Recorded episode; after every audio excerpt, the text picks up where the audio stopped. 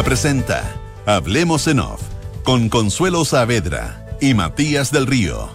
Auspicio de Clínica Alemana, Mita Rentacar, Banchile Inversiones, AFP Habitat, Consorcio, Talana, Inmobiliaria Santolaya y Asociación Chilena de Seguridad. Duna, sonidos de tu mundo.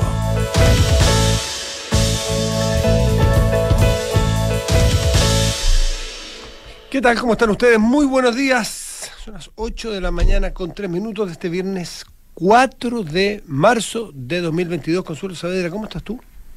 Hola, ¿cómo estás? Buenos días. Buongiorno, buongiorno. Tú estás hace rato ya ahí, tum, tum, tum, tum, tum, al aire.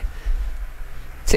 Batiéndola, batiéndola. Bien, pues bien, así con los temas calentitos. Bueno, eh, anoche nos dormimos, Consuelo, aquí, era por los horarios, con un miedo, con un terror eh, al- a, lo que estaba pasando con el incendio. Esa es la información que había a las 10 de la noche, 10 y media de la noche aquí. Esa, incendio en planta nuclear.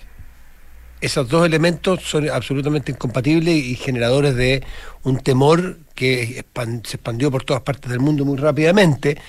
Eh, no sé, bueno, ya era muy tarde, ya quizás tú no te enteraste por la hora, pero, pero afortunadamente luego ya informaciones más tarde hablaban de que, o aclararon que el incendio no era cerca de un reactor, ni había un peligro inminente, pese a lo peligroso que es, sin duda. Y, y si se produce ese fuego es porque hay eh, ataques por allí cerca. Entonces ahí hay un problema que me imagino sigue, sigue vigente.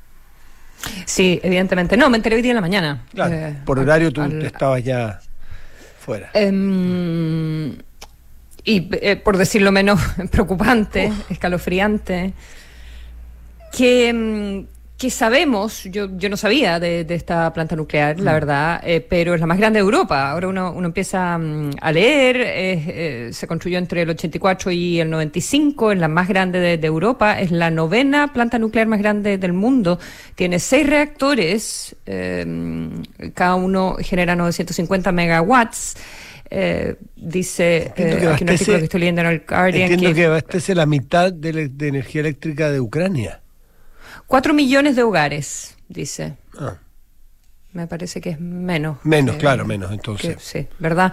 Eh, eh, pero que eh, en, en periodos normales produce un quinto de la electricidad de Ucrania. Ah, ya. Um, y um, sí, y provee la mitad de toda la electricidad nuclear, ¿ya? De toda la generación eléctrica nuclear de eh, Ucrania. Solo esta planta, que como te decía, es la más grande de, de Europa.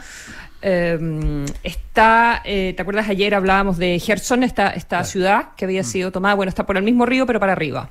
¿Ya? El, el río, Eh, en el claro, Dnieper. Dnieper, que es el gran río estratégico, el Dnieper, porque lo tomar, eh, va del Mar Negro a Rusia, pasando por Bielorrusia también. Y, y la, tomaron esa, esa, claro, esa ciudad a la entrada. Entonces, toda esa zona es muy estratégica por el Mar Negro, por este río.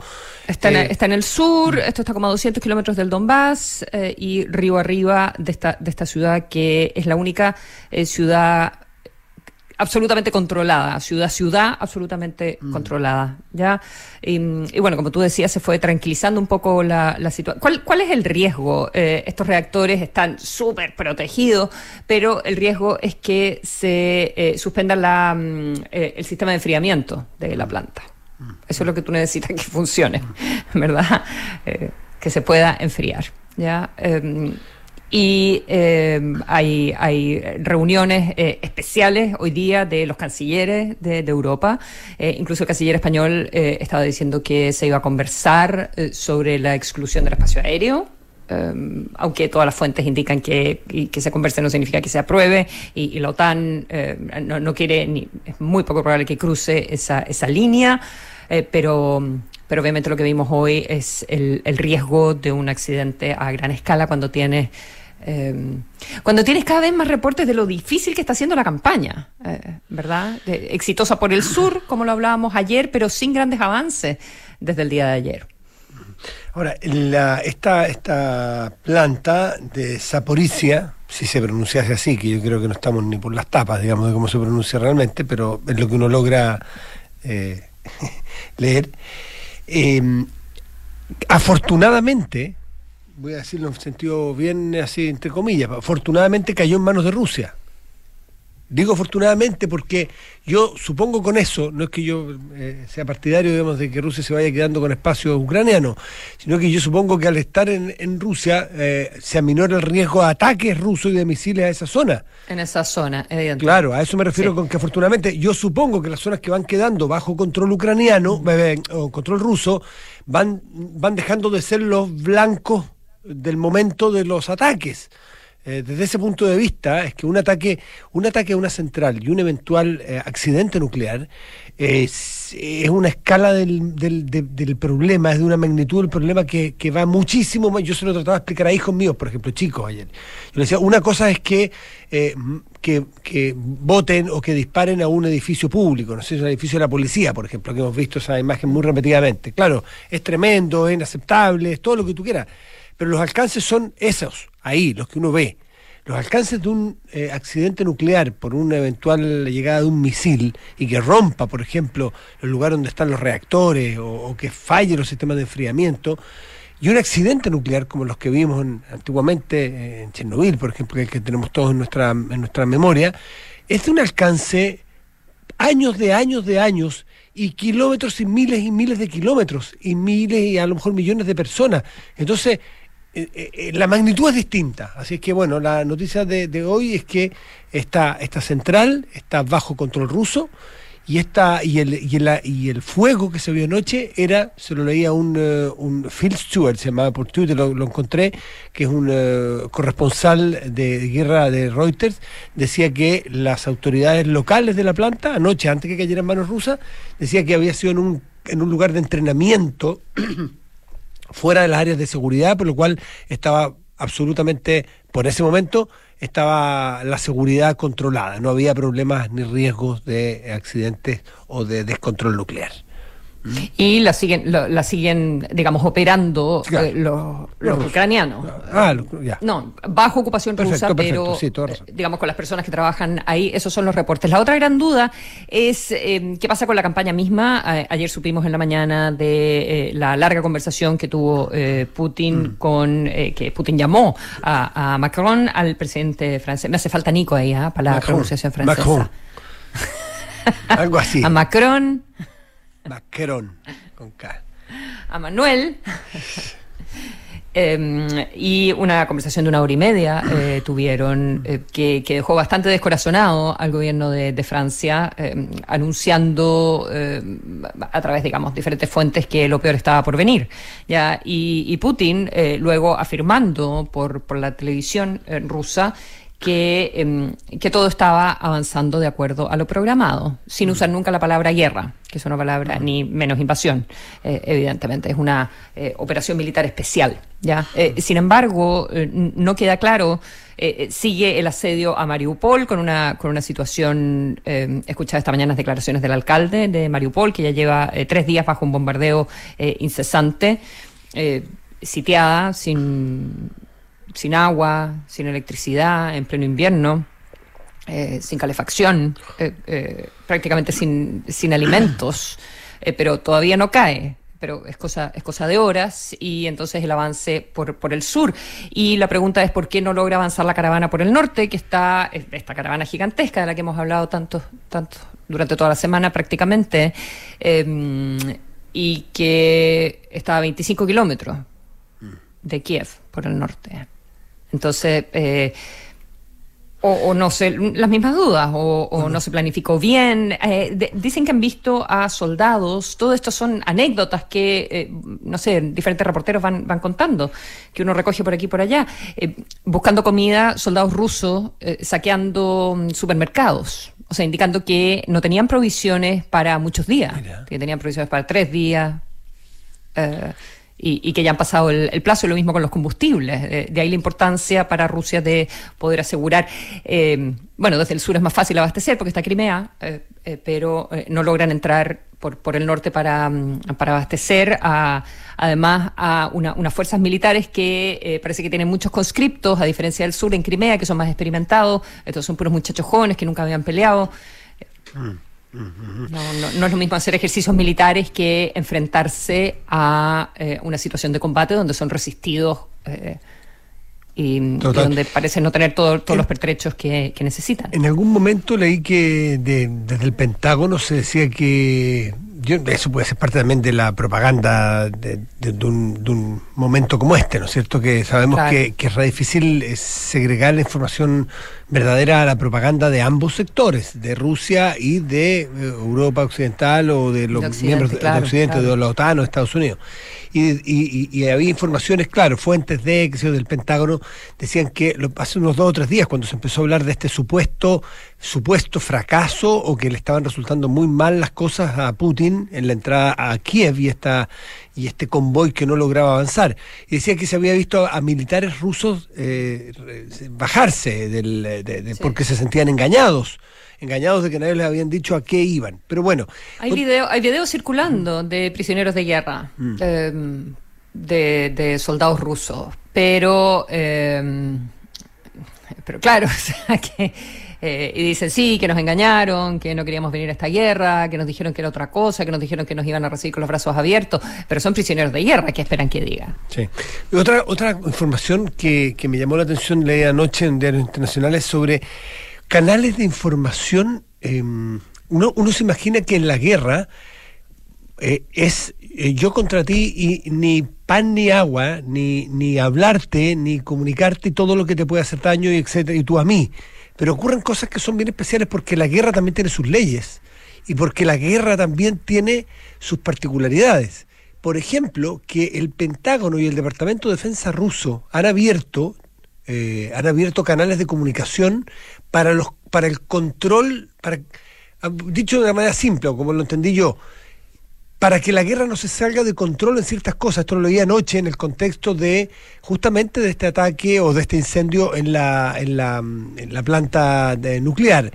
Eh, que se había abierto esta, esta información entre, entre, entre entes especializados en seguridad entre ambos países para poder conversar incluso en los términos de la guerra en los términos de que las cosas también tienen un límite y eso parece muy poco eh, muy poco razonable o comprensible para quien no está formado en ese en ese ambiente y que estaba operando y que este es uno de los temas de preocupación exactamente eh, y con lo cual decía seguramente va a haber conversaciones para ver formas de proteger centrales nucleares como por ejemplo centrales nucleares o para establecer otros métodos de seguridad. Pero yo no sabía que existían canales de conversación eh, paralelos cuando se está desarrollando un ataque como este, ¿no? Uno cree que es todo eh, bueno, en, lo concreto, en las conversaciones de ayer en la mañana, que me quedé con la duda de dónde eran. Mm, ¿Te acuerdas que me mm, preguntaste? Mm, yo no sabía si eran en Bielorrusia, si no. Eh, habían diferentes versiones. bueno, no se, no se informa exactamente dónde son. Una zona. Claro, pero se acordó establecer corredores humanitarios. ¿ya? Para que las personas eh, puedan salir. Por otra parte, leía... Eso no es cese al eh, fuego, para no confundirse, ¿ah? Eso no, no, necesariamente, no se habla de un cese al fuego, cordón humanitario o, corredor humanitario distinto a cese al fuego. Es decir, en esta parte se hace un corredor donde se excluye el fuego, pero en el resto no se excluye ni se habla de un cese. Sí, ahora, eh, esos corredores también eh, han sido utilizados, según leía, eh, hay unas declaraciones hoy día de Emma Bills, una asesora del Instituto Europeo por la Paz, que dice que en la guerra en Siria eh, Rusia también aprovechaba, recordemos cómo fue el bombardeo de Alepo, por ejemplo, que hoy día eh, se, está, se está equiparando la, brutalidad de ese bombardeo con lo que está pasando en Mariupol, una, una ciudad de medio millón de personas, eh, pero que en la guerra con, con Siria los rusos, los rusos aprovecharon también esos corredores humanitarios o los ceses temporales por razones humanitarias de, de los bombardeos para reabastecerse y reagruparse. Entonces eso es también algo sobre lo cual hay que poner atención. Eh, dicen los, los, expertos en temas militares. Y por último, el, el, mapa habla por sí solo los colores rojos de las partes ya eh, ocupadas o las partes bajo control eh, de Rusia. Hablan de un país que está atenazado completamente por el norte, con toda la zona, bueno, Bielorrusia, vamos a contabilizarlo como casi territorio ruso para estos efectos, y todo el, el, el cinturón que logran desde el Donbass por el límite eh, sur, sureste que va bajando hacia el Mar Negro y el Mar Negro ya la costa completa, incluso por toda la zona de Crimea y pasando hacia, hacia Gerson, eh, más allá de Crimea, eh, para decirlo contrario, de toda la extensión del Mar Negro, de, acceso al Mar Negro que tenía Ucrania, le queda solamente el puerto de Odessa, que está más bien pegado a Moldavia. Es muy poco, es eh, uno se pregunta cuánto falta para que caiga eso, y queda el centro, curiosamente, de, de Ucrania sin tomar. Y también nos hace la pregunta cuánto queda, cuánto más se va a resistir, y algunos preguntan con inocencia, y yo creo una inocencia que es muy válida, ¿no vale la pena mejor si estuvieras ahí una rendición? Claro, te escucha un ucraniano y dice, pero ¿por qué nos vamos a rendir si en nuestro país nos están ocupando? Yo lo sé, pero la versus una carnicería, versus si te van a ganar igual porque tienen fuerzas dos, tres, cuatro veces más fuertes, más grandes que las tuyas y no vas a poder resistir, porque la OTAN y las fuerzas de Occidente no te van a poder prestar apoyo militar. A los, como sumo, a lo sumo te podrán prestar material, pero no fuerzas militares. Entonces, ¿para qué demorarse dos, tres semanas más que esto se transforme en carnicería total si parece ser que es eh, irrefrenable el acceso y la posibilidad de que gane Putin o Rusia y termine haciéndose de Ucrania completa? Esa es una, mirada que es razonable, aunque puede parecer eh, inocente tratándose de esto de una guerra. 8 de la mañana, 19 minutos.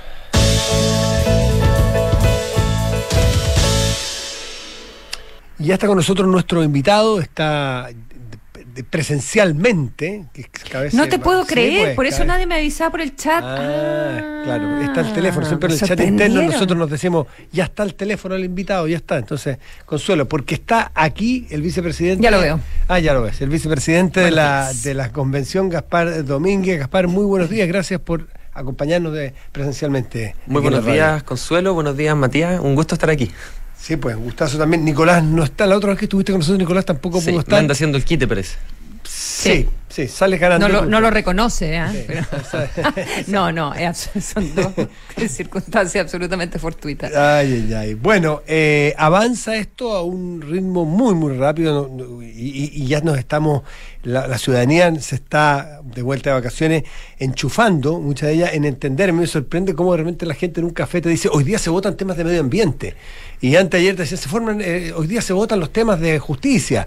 Es decir, hay una, hay una intensidad, hay una intención de la o aparte de la población de, de querer estar al día de lo que pasa, pese a que son temas hiper técnicos, hiper sofisticados muchas veces, hiper detallistas. ¿Ustedes cómo perciben, para, antes de entrar a, lo, a, a, las votaciones y a los temas en sí, cómo perciben ustedes la llegada de los temas que ustedes están tocando y la importancia que tienen en la ciudadanía y la población? A mi juicio coexisten dos situaciones que lo hacen súper complejo. La primera es que es un tema que produce mucho interés público porque finalmente mm. es una respuesta institucional a una crisis política profunda en la que Chile ha estado, digamos, metido en los últimos años. Pero por otro lado, Chile es un país donde no estamos acostumbrados a hablar de política. Un país donde cuando yo crecí me decían que no se habla de política en la mesa. Y un país donde, por ejemplo, cuando yo crecí no teníamos educación cívica en la escuela. Entonces coexiste que hay mucho interés de muchas personas y a la vez hay muchas personas que eh, con alguna dificultad van tratando de seguirle el ritmo de esto que además, incluso para los más técnicos, va demasiado rápido. Es difícil de seguir. Tú eres médico, no eres un abogado, por lo tanto te tuviste que subir ahí al caballo rápidamente, ya te manejas, pero es difícil, ¿cierto? Es, no es porque nos sintamos tan lesos nosotros, cuesta. claro, cuesta, por cierto. Además va muy rápido, incluso cuando uno está en una comisión, uno tiene que estar muy atento para estar siguiendo lo que está pasando en la comisión de al lado. Entonces es muy rápido, pero bueno, hay que seguir nomás el ritmo y, avanzar porque los plazos son acotados. Mm.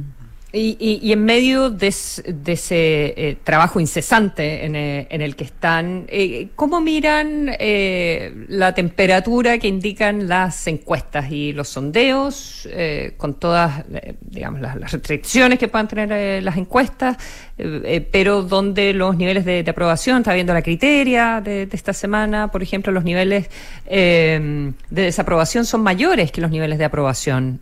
En, respecto de la convención. ¿Cómo, ¿Cómo miran esos datos o cómo los miras tú?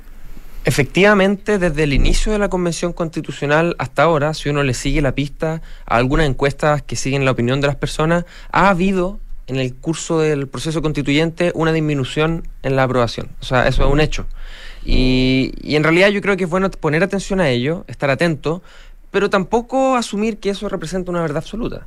De alguna manera, si las redes sociales fueran la verdad, el presidente de Chile sería Franco Parisi, y si las encuestas fueran real, hubiera habido un empate técnico en el plebiscito de entrada. Entonces, de alguna manera, creo que hay que verlo, hay que poner atención, pero hay que saber que finalmente que la última palabra la tiene la ciudadanía y tenemos que seguir trabajando incansablemente. Mm, mm, mm. Pero indican, pero como, claro, como tú dices, eh, pueden indicar una, una tendencia eh, a la cual hay que prestar atención, pero lo que a uno le cuesta al mirar las encuestas también entender, es decir, bueno, se está aumentando la desaprobación. ¿Qué le pasa a las personas? ¿No están de acuerdo con cómo se está llevando adelante el trabajo? ¿O eh, les preocupan los contenidos? Y uno no sabe si les preocupan los contenidos para un lado o para el otro, porque al final uno puede interpretar los resultados, un, el descontento de cualquier forma, ¿verdad? Tiene que ver más, yo pienso, con la dificultad de seguir el proceso. Por ejemplo, me acuerdo, hace algunos meses se instaló esta idea como de que íbamos atrasados. Y me lo preguntaban cada vez que estaba en una radio, en televisión, oye, ¿cómo van los plazos? ¿Cómo van los tiempos? Y nosotros incansablemente decíamos, tenemos un cronograma, lo estamos cumpliendo. El año pasado dijimos que el 15 de febrero íbamos a tener el primer pleno de deliberación y aprobación de normas y el 15 de febrero tuvimos el primer pleno de deliberación y normas, pero de alguna manera se instaló este manto como de que íbamos al límite, que íbamos atrasados. ¿Quiere decir, que entonces no se va a necesitar tiempo extra?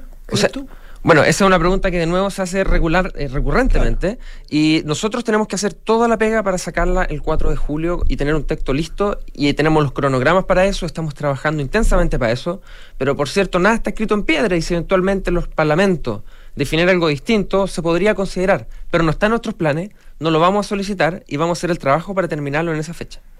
Perfecto.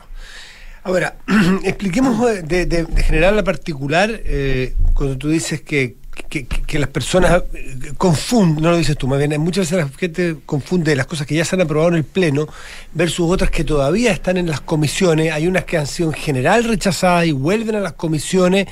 Eh, ¿Cuáles son las cosas más relevantes que ya están aprobadas por el Pleno, por lo tanto que va a estar en el borrador o que van a estar en el borrador? Falta la armonización, pero van a estar en el borrador.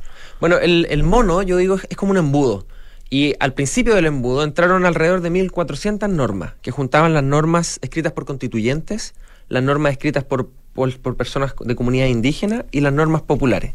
Y todas entraron a este embudo y los distintos procesos que hay en comisiones, después en pleno en general, y en pleno en particular, hace que las normas se vayan de alguna manera fusionando, morigerando algunos aspectos. Y muchas veces la opinión que la ciudadanía se hacía, o, a mi juicio se hace, tiene que ver con normas que están en etapas muy precoces de discusión.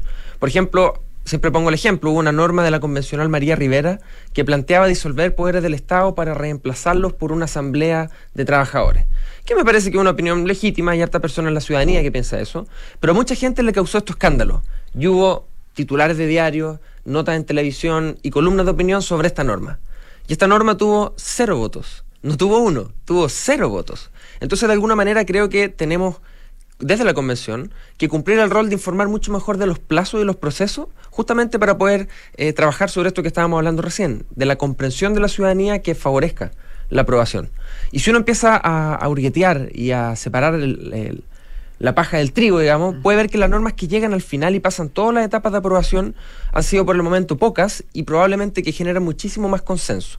De hecho, las normas que en el camino se van rechazando vuelven a la comisión y este ir y venir puede ser de hasta tres veces por norma. Entonces, cuando al resultado final que llegamos genera mucho más consenso. Y de las cosas que hemos aprobado ahora, probablemente las dos más relevantes porque vienen a, a mover más el tablero, ¿cierto? Tiene que ver primero el concepto de de que Chile es un Estado regional con autonomías regionales y segundo el pluralismo jurídico, que a mi juicio esas dos cuestiones son las más fundamentales. Mm, de las aprobadas. De las que ya pasaron todas las etapas, le falta solo la armonización. Y la etapa de armonización es la última etapa donde se van a agarrar todas las normas que se aprobaron y todas estas normas se pondrán en un texto ordenado y se buscará que tenga una coherencia interna. ¿Y vía voto eso también?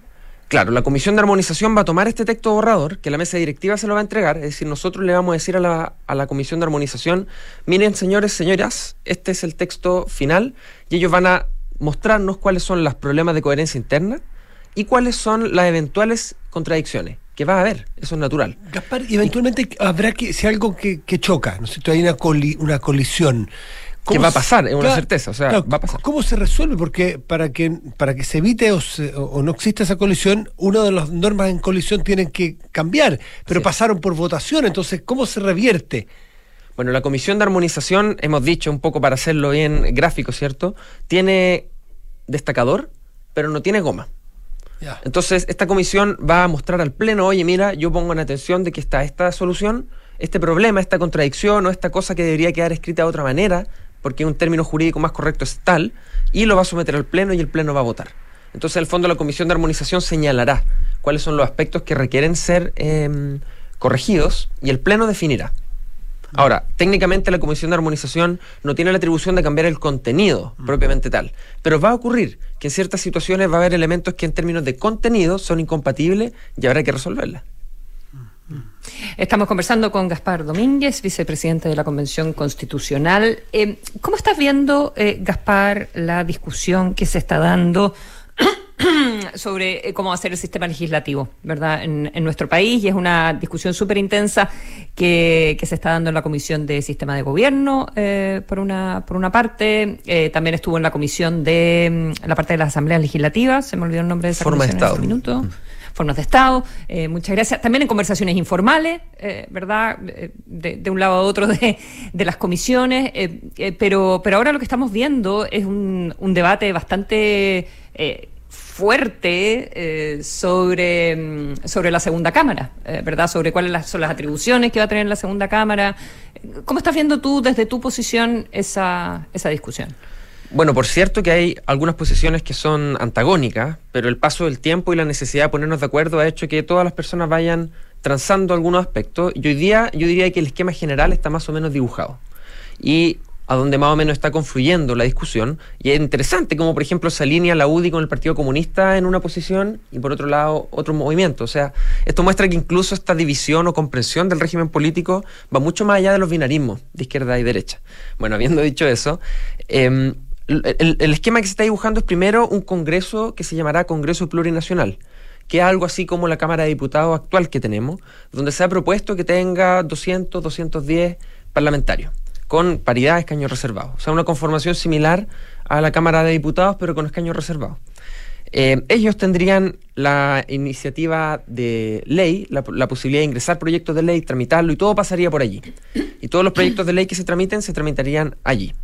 Pero aparte se ha dicho, bueno. Allí, solo allí. Solo allí. O sea, inicio y fin del proceso legislativo en esa Cámara. En esa Cámara, así es. No con Cámara Revisora. Claro, y habría una segunda Cámara aparentemente, que sería esta Cámara Territorial, ¿cierto?, que tendría la facultad de poder interferir o participar más bien del proceso legislativo con voz y voto en alguna materia específica. Y hoy día justamente estos días se han estado votando las indicaciones que establecen en qué materia específica tendría facultades de participar esta segunda Cámara que sería territorial. ¿Y por qué es importante decir que es territorial? Porque, a juicio de muchos, esta segunda Cámara cumple un rol de descentralización. Porque la Cámara Política o la Cámara del Congreso eh, Plurinacional es una Cámara en donde hemos dicho la idea es lograr la representación de una persona a un voto. Es decir, que las localidades que concentren grandes, grandes grupos de población, como por ejemplo la región metropolitana, tengan muchos más parlamentarios versus, por ejemplo, la región de Aysén, que tiene una población de menos de medio millón de personas, que tendría pocos representantes. Entonces, bueno. O sea, más proporcional. Claro, proporcional. Entonces, ¿cuál es el problema? Que en el fondo esa Cámara va a decidir mirando Santiago y con suerte, digamos, mirando la región de Valparaíso y, la de Concepción, ¿cierto? El Biobío. Entonces, de alguna manera, lo que busca esta segunda Cámara es poder contrapesar para que tengan igual representación los distintos territorios. Y esto pasa en muchas partes del mundo, ¿cierto? No, es una locura que se ocurra a, nosotros. Y la idea es que todas las regiones estén representadas, por ejemplo, por tres representantes y de esta manera la región de Aysén, la región de los lagos pesen lo mismo que la región metropolitana. Ahora, ¿cuáles son las atribuciones que tendría esta segunda Cámara? Por el momento se ha planteado las atribuciones de reforma constitucional, de iniciativas de ley que tengan que ver con interpretación de la Constitución, con las leyes de presupuesto nacional, con las leyes que tengan que ver con la división política administrativa del Estado, porque claro, es una materia muy territorial, y con las leyes que tengan que ver con las atribuciones de los gobiernos regionales o el traspaso de atribuciones desde el central hacia, la, hacia los gobiernos regionales. Por el momento ahí va la discusión, pero es una discusión que está pendiente, falta llegar a algunos consensos y la última palabra la tendrá el Pleno y la ultimísima palabra la tendrá la ciudadanía en el plebiscito de salida. ¿Te parece bien, eh, perdona, perdona eh, eh, Matías, ¿te parece bien a ti como convencional constituyente Gaspar Domínguez, ¿te parece bien que se le estén dando más atribuciones a esa Cámara en la discusión? Personalmente me parece que está muy bien. Yo me, acuerdo cuando estábamos en campaña, por ejemplo, algunos medios como La Tercera hicieron algunas preguntas de cómo, de, temáticas, ¿sí? para ir llevando un registro de qué pensaba cada uno. Y yo me acuerdo de esa pregunta, una o dos cámaras. Y yo decía, bueno, yo quiero que haya una Cámara política y una territorial, entonces parece que no estaba en la alternativa. Pero yo siempre he pensado de que es necesario que haya una Cámara territorial con uñas y dientes, podríamos decir, una Cámara que tenga atribuciones de incidir para que las decisiones finalmente no se tomen solo mirando a Santiago. Me parece que es muy importante como acto de descentralización política, que haya una Cámara que tenga gran capacidad de incidir y que esté representada igual por todas las regiones. Gaspar Domínguez quedó eh, desechada ya la unicameralidad. Mira, técnicamente, si uno fuera riguroso, nada está desechado, hasta que sea algo votado en el Pleno y sancionado. Ya. Pero aparentemente, por las conversaciones que ha habido en la Comisión de Forma de Estado, en la de régimen político, y los que estamos en otras comisiones pero nos interesan este tema, probablemente la figura va a ser de una Cámara política y una Cámara territorial. Otros temas que así más bien puntuales, que no sé en qué casillero hay que ponerlas exactamente. Eh, la iniciativa exclusiva del presidente o presidenta en materia, en, en- en- en leyes que tengan que ver con, con- que impliquen recursos del Estado. eh, ¿en, qué, ¿En qué camino va eso? Porque para muchos ese es un punto de inflexión muy importante. Así es. Actualmente la iniciativa exclusiva de gasto la tiene el Ejecutivo. Esa es la- lo que funciona, digamos, Sí. hoy para quienes nos están escuchando. Y esa es una discusión que está abierta. De gasto es de iniciativa legal que implique gasto. Claro. Ya, y Y- está abierto eso todavía. Y hoy día lo que- la discusión sobre esta materia, si bien de nuevo no ha sido votada en el Pleno, no ha sido sancionado, aparentemente tiene que ver con que la responsabilidad sea compartida, donde el Ejecutivo juega un rol protagónico, pero en algunas materias haya concurrencia o necesidad de concurrencia del legislativo para efectos de gasto. Parece más bien, al, según, según lo me acuerdo de haber leído, también al revés, que en el fondo se le da al Congreso Plurinacional la posibilidad de presentar iniciativas que eh, eh, incurran en, en gasto, pero tiene que tener la concurrencia siempre del Ejecutivo. O sea, al final es, es donde pones, donde subrayas más, pero, pero si el Ejecutivo, por, por como está en este minuto, Una suerte de veto. si el Ejecutivo no pone la firma, eh, no, no se puede tramitar. Pero es interesante Pero cómo eso es, se lo que va- se, eso es lo que está hasta el minuto nomás. Eso, es interesante cómo se va construyendo. Entonces se propone una cosa, por ejemplo, mira, otra cuestión de que está, que está en discusión también, es quién tendrá la palabra, por ejemplo, la última palabra en el caso de tramitación de ley. O sea, ¿qué ocurrirá cuando la Cámara política quiera algo y la Cámara territorial quiera algo distinto? Eh, Sí. son discusiones que están hoy día abiertas. ¿Cómo se arbitra eso? Claro, han generado, por ejemplo, un mecanismo de insistencia, han propuesto. Es decir, cuando la Cámara Política quiera tramitar un proyecto de ley y la Cámara Territorial no esté de acuerdo, entonces que se haga una comisión mixta entre la Cámara Territorial y la Cámara Política, que ellos propongan una nueva propuesta que deba ser sometida a la Cámara Política. Y bueno, y si la Cámara Política rechaza esa propuesta porque quiere insistir con la propuesta inicial, ¿qué pasa? Entonces, esas son las discusiones que estamos teniendo ahora. Y básicamente, lo que transmiten estas atribuciones son la distribución del poder entre una Cámara y la otra. Por eso son discusiones muy interesantes que hay que hacerlas con mucho cuidado, mirando la experiencia internacional y imaginándonos también el diseño institucional completo, porque finalmente todo está relacionado. Ahora, en, en- en lo que dices tú, donde puede haber posibilidades de ir y venir con una, con una iniciativa, son solo en aquellas materias donde esta Cámara Territorial tenga Atribuciones. atribuciones, porque en- para ponerlo muy, muy, muy en grueso, el 80% de las leyes va a pasar solamente por esta Cámara y ahí va a entrar y ahí se va a, a votar, sancionar y salir. Solo algunas materias más delicadas y sensibles van a ir a esta segunda Cámara, ¿no es cierto? Para ir, para ir entendiendo el cambio de sistema, si es que se aprueba. Así es, probablemente van a ir a esta segunda Cámara las materias que incidan de mayor eh, claro. manera en las regiones. Perfecto. Y las cosas, por eso lo presupuestario que habrí- quedaría allí por el momento, las reformas constitucionales y las leyes interpretativas de la Constitución. En, eh, en- en la idea de la eh, distribución del poder de una manera eh, diferente, eh, ¿cuál es el riesgo de caer en algo eh, demasiado descentralizado o demasiado identitario, donde ca- en, vez, en vez de lograr una unidad, cada uno de los grupos tenga una representación, cada una de las regiones tenga poder eh, de decisión y que al final eh, no puedas tener un, un trabajo mancomunado que te permita eh, avanzar todos juntos, no eh, cientos de miles de identidades representadas? Bueno, esa es una pregunta que, que yo creo que es muy interesante hacerla y mirando experiencia internacional y escuchando a las y los expertos. Bueno, lo primero que me gustaría decir es que existan muchas unidades completamente separadas, con un Congreso distinto, con un Poder Judicial distinto, con un Ejecutivo distinto. No necesariamente es algo malo. Hay países como Estados Unidos que tienen un diseño similar y funcionan bien. Habiendo dicho eso, no es el caso de lo que estamos imaginando en Chile. La lógica del Estado regional autónomo tiene que ver con un Estado unitario, con un mismo Congreso para todo el país, con un mismo Sistema Nacional de Justicia para todo el país y que en algunas cuestiones que estamos definiendo haya autonomía regional.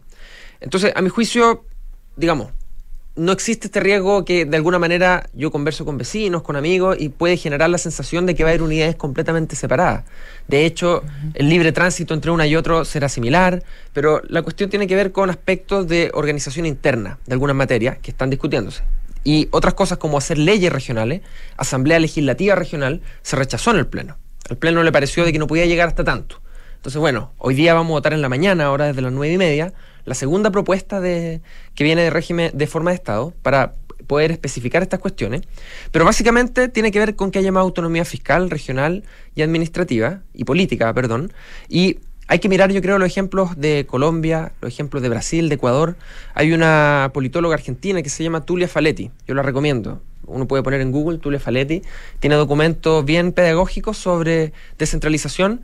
Y ella cuenta, por ejemplo, el caso de Ecuador, cómo después de su último proyecto constituyente se descentralizó de manera muy significativa y cómo en la última década han tenido que ir haciendo algunas políticas de recentralización, justamente porque la descentralización también supone riesgos. Por ejemplo, un riesgo común es que cuando hay recaudación tributaria regional, las regiones no tienen el mismo aparataje institucional para controlar la evasión que, por ejemplo, tiene el aparataje nacional, que es más grande, más sólido, más robusto.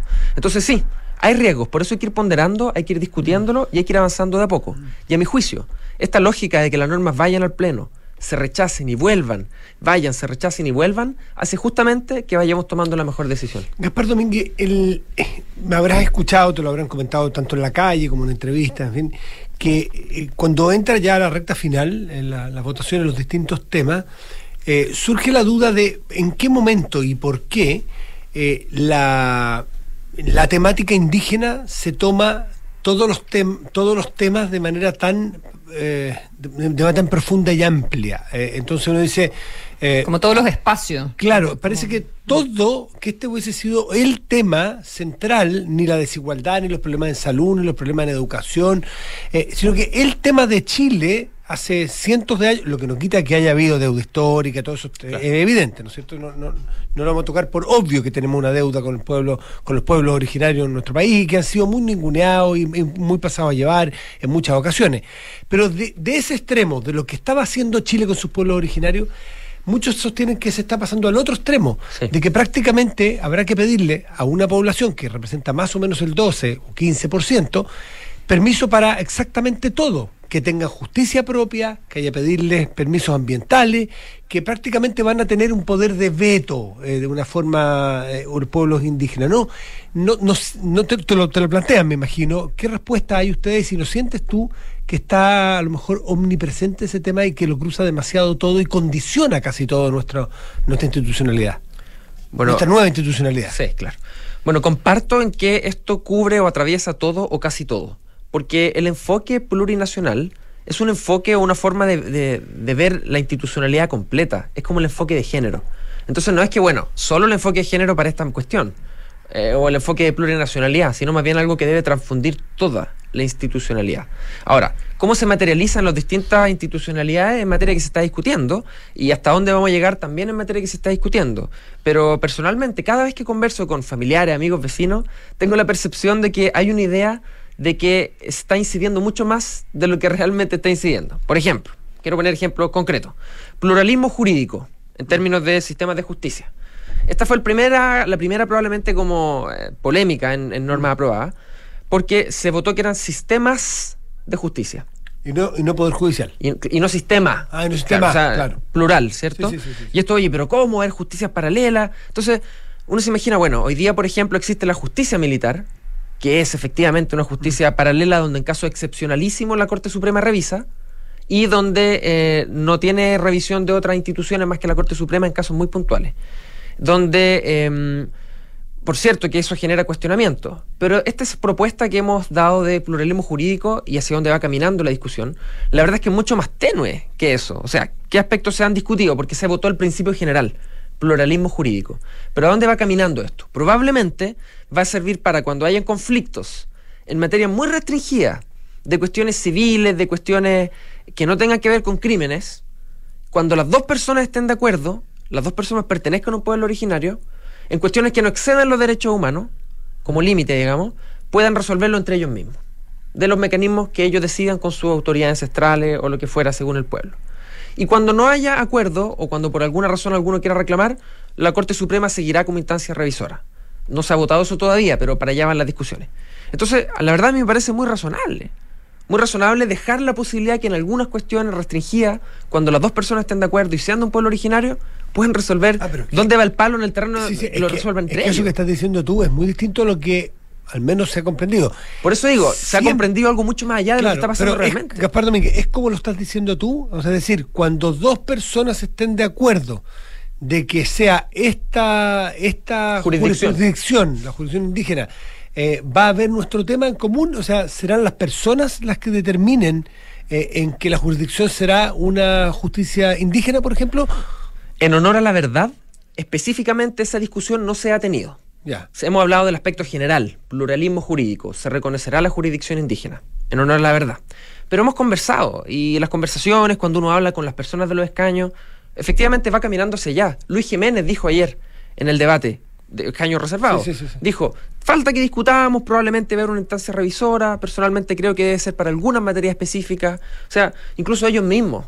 Eh, lo, han, lo han dicho. Entonces aquí dicen, ah, pero la justicia paralela. Y uno, oye, momento. eh, eh, más bien es una instancia de, propia, previa, que en mi juicio incluso va a ayudar a, a no sobrecargar el sistema nacional de justicia. Entonces no le pongamos sistema de justicia, pongámosle sistemas de justicia. Y se genera esta cuestión, o sea, si hay un sistema que es paralelo, No yo se le va a imponer a nadie. no, pues. Pero es interesante lo que está diciendo Gaspar, porque no es lo que se comprende y, Gaspar es el vicepresidente. A ningún chileno o chilena se le va a obligar, se le va a imponer que un tema que se está ventilando en algún tribunal sea visto en ese tribunal particular. La respuesta en honor a la verdad de nuevo es que no se ha votado. Pero eso es lo que percibes y hay tú que es la mayoría. algunos, que a mi juicio son minoritarios, que creen que esta jurisdicción debiera funcionar en territorios de autonomía. Mm. Pero, o sea, eso no va a tener los 103 votos con seguridad. ¿El tuyo no? No. No, o sea, no puede ser que si tú vas pasando por un territorio de autonomía y tienes un problema ahí, lo resuelva una autoridad ancestral con un derecho consuetudinario que no está escrito y que tú tengas Y- que someterte a esa jurisdicción. Y que dos personas, uno que provenga de, de pueblos ancestrales y otro no, que los dos vivan en un territorio indígena, que a los dos se les aplique ese sistema eh, jurídico. eh, Bueno, hay materias que falta responder. Por ejemplo, ¿qué, pas- ¿qué va a pasar cuando sean de pueblos originarios distintos? ¿Qué puede ocurrir? Un Rapanui con un mapuche, Mm. Claro. qué sé yo. ¿Qué va a pasar cuando ellos no estén de acuerdo o uno no esté de acuerdo? Bueno, son materias que faltan discutir, pero yo te adelanto por la, te- por la temperatura que se toma dentro de la convención que va a ser para materias puntuales cuando las dos personas quieran con instancia de revisión de la Corte Suprema. Probablemente va a caminar hacia eso. Ya. Y entendiéndolo así, la verdad me parece muy buena idea. Y, y- y, perdón, esto funciona en Nueva Zelanda, funciona en Estados Unidos y con muy buenos resultados también. Entonces yo creo que hay que esperar, mirar y por cierto, que quienes no creen en este proceso, que no creyeron antes, porque invirtieron millones de pesos en la campaña del rechazo, que no creyeron durante la elección, que no creyeron durante el proceso constituyente, porque las indicaciones que hacen son copy-paste de la constitución del 80 y no van a creer después y van a hacer campaña contra el rechazo, ¿qué tendrían que hacer esas personas? Por cierto, decir sistemas paralelos. Cuando a mi hijo, eh, mi hija sea víctima de agresión sexual, la va a ver un- un- una autoridad ancestral de otro pueblo y no le va a pasar nada. Lógico. Eso se llama campaña del terror, a mi juicio, y tiene que ver con sembrar duda, que por cierto, tiene una caja de resonancia mucho más fuerte que la que tiene la verdad. Por eso se genera esta sensación. Gaspar, sé que, sé que tienes que ir a, a- a trabajar. A votar. eh, eh, eh, y a votar. Tengo un amigo que trabaja en la convención y tú dices, voto, voto, todo el día voto, voto. Es lo único que hago todo ¿Qui- el ¿Quién día. es el amigo? No te voy a No se decir. puede. Eh, Tengo varios. Tengo Saludos, saludos a los amigos. A, a- a las que estimo mucho que están trabajando intensamente en la convención. Oye, eh, no, eh, tenemos cambio de gobierno ya la próxima semana eh, y, y también se ha discutido bastante y quisiera eh, conocer eh, tu posición, Gaspar Domínguez, sobre el rol eh, o qué significa para eh, el próximo gobierno eh, eh, el trabajo que están haciendo ustedes y, y la discusión eh, de- del rechazo o el, o el apruebo, qué rol debería tener el, el- el próximo gobierno en este proceso. El presidente electo Gabriel Boric presentó un compromiso con este proceso desde el principio, desde la desde el famoso acuerdo, ¿cierto? Entonces, por cierto que para mí eh, se ve con buenos ojos este, este cambio y de alguna manera creo que podrían facilitarse algunos procesos administrativos. Pero en realidad, siendo bien sincero, estamos en la recta final. Independiente del presidente que hubiera, la pega la vamos a sacar igual, los plazos ya están establecidos y creo, y esto quiero ser muy, muy enfático, creo que el peor error que podría cometer la Convención Constitucional es tomar decisiones mirando el gobierno actual. ¿Qué quiero decir? Por ejemplo, si estamos pensando en las atribuciones del Congreso, que alguien diga, oye, pero es que este Congreso quedó así, así que, o las atribuciones del presidente, y alguien diga, mira, yo creo que el presidente tal, porque Boric tal cosa. O sea, creo que sería un grave error. Y por eso creo que tenemos que ponernos de alguna manera un antifaz que no nos permita ver la contingencia, o no tanto, ¿cierto? Yo trato de no opinar de coyuntura.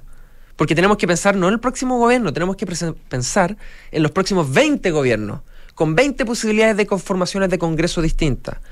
tenemos que pensar una institucionalidad que permita contener a un, a un régimen de caudillismo político, un régimen populista, un régimen de extrema izquierda, extrema derecha, extremo qué sé yo, a un régimen racista. O sea, tenemos que imaginarnos todos los escenarios posibles y así construir una institucionalidad. Entonces, el peor error sería mirar la contingencia y la coyuntura para definir el régimen político. Gaspar Domínguez, muchísimas gracias por haber estado esta mañana con nosotros en Duna. muchas gracias, muy buenos días. Muchas gracias Consuelo, muchas gracias Matías y que tengan un excelente día. Y sigue siendo, entiendo, eh, eh, Gaspar vive en Aysén, está en Santiago de Palena. En Palena, de prestado, porque él vive allá y trabaja hace mucho tiempo allá. Y cuando manejo desde Palena hasta Chaitén, que son tres horas para tomar el avión y ir a Puerto Montt, la mayoría de las veces escucho el podcast de Hablemos en Off. Así que los Eso es decir, ¿ves? Conoce. Así que tengamos cuidado porque más o menos nos conoce. Gaspar, un gustazo, que te vaya muy bien. Chao, gracias. chao, chao. chao. La, en la Asociación Chilena de Seguridad eh, siguen dejando los pies en la calle para cuidarte y entregarte todas las herramientas para que tu negocio siga funcionando. Volvamos con todo, volvamos seguros. Súmate a la H. Pensando en ti y tu familia, Clínica Alemana te otorga copago fijo o copago cero en diversas cirugías con la calidad y seguridad de siempre. Infórmate más sobre este beneficio en clínicaalemana.cl. Si es tu salud, es la alemana. ¿Estás buscando invertir en alternativas de inversión más seguras, logrando rescatar tus inversiones cuando quieras? Ingresa a Banchile, inversiones.cl y conócelas. Bajar la cuota mensual de tu actual crédito de consumo es posible con Banco Consorcio. Trae tu crédito de consumo y Consorcio te ayudará a lograr ese ahorro que buscas o a ordenar tus gastos. Tendrás la asesoría de ejecutivos expertos para tomar la mejor decisión. Haz hoy tu solicitud de portabilidad en consorcio.cl. Si recibiste un bono, ahórralo en tu APB o cuenta 2 y hazlo crecer en AFP Habitat. Habitat, la AFP número uno en rentabilidad desde el inicio de los multifondos en todos los fondos.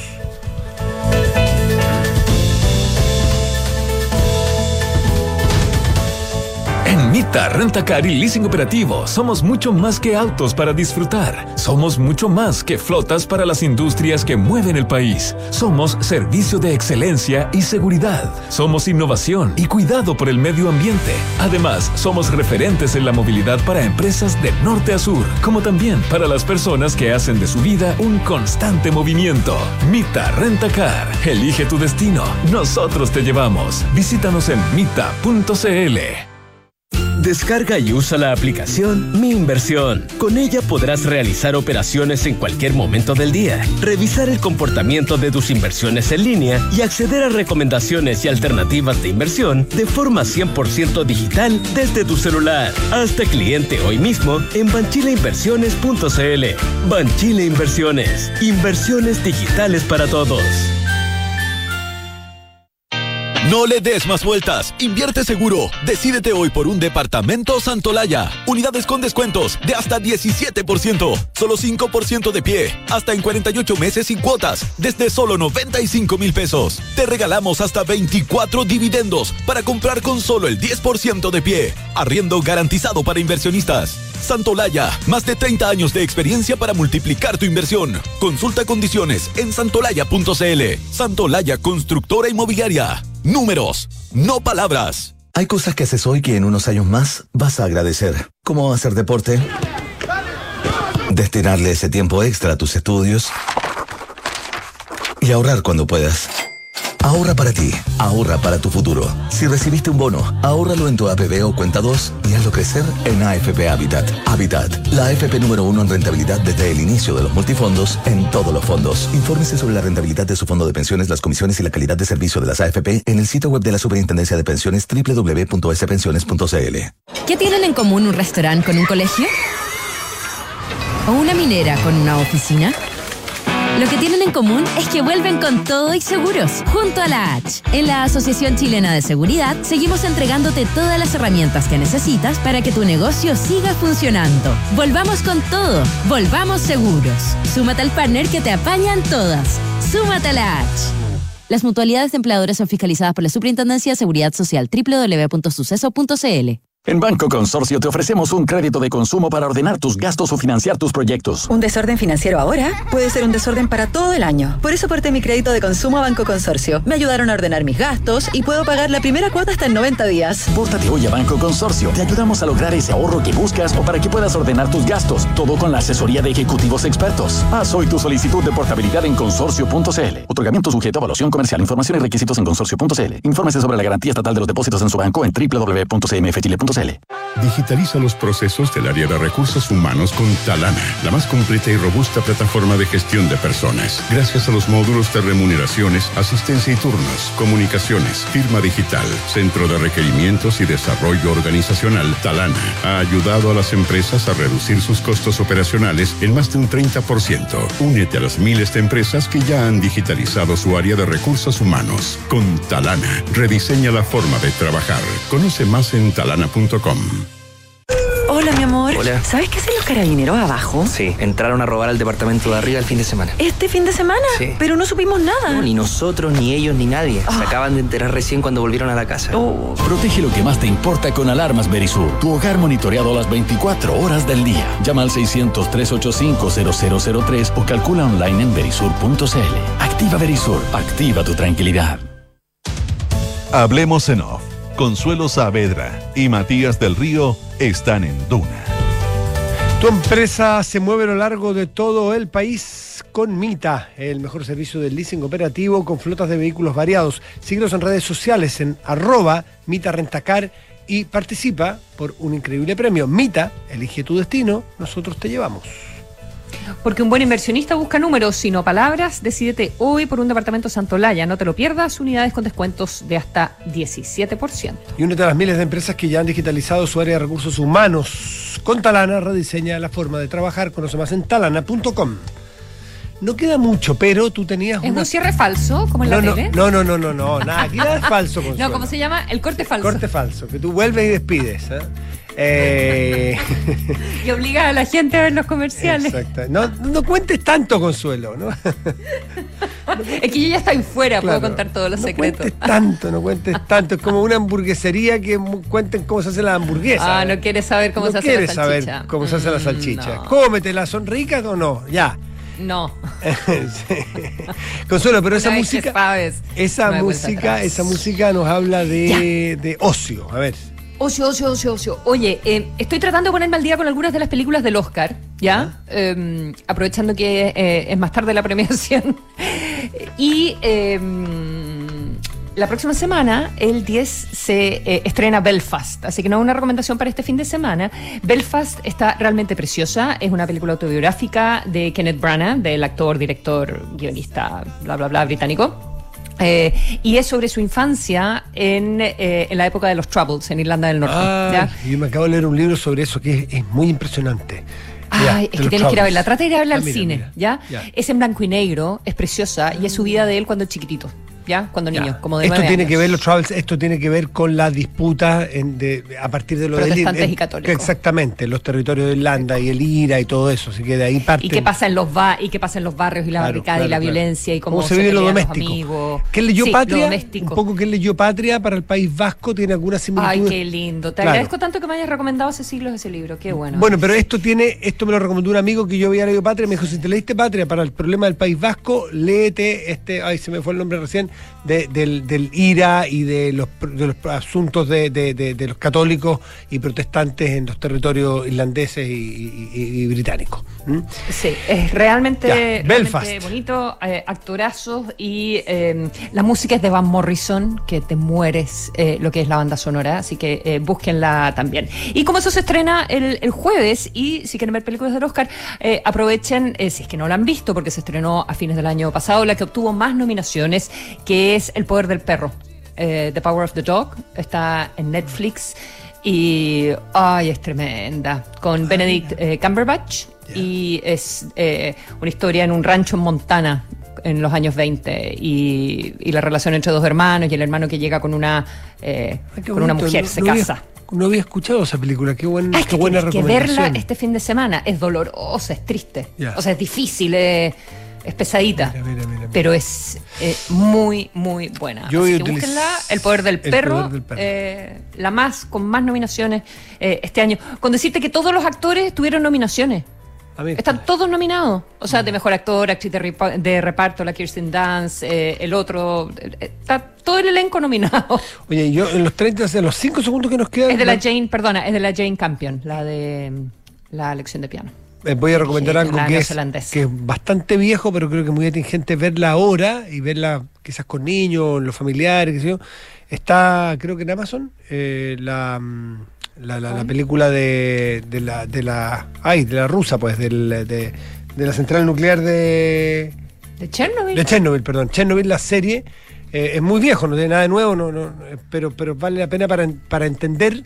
Eh, est- está en HBO, ¿sí? Perdón, HBO, no en Amazon Prime. eh, para entender lo que de las cosas que están ocurriendo ahora, que uno le quiere explicar a un niño qué es lo que es una central nuclear, entender cuál es la cultura, qué es lo que era la Unión Soviética, para entenderla, creo que esa serie, que además es muy interesante, muy entretenida, eh, hace una labor pedagógica una labor pedagógica fantástica. Chernobyl, la Nos están serie. echando. Nos están echando en mala. Que les vaya muy bien. Buen fin de semana. Chao. Chao.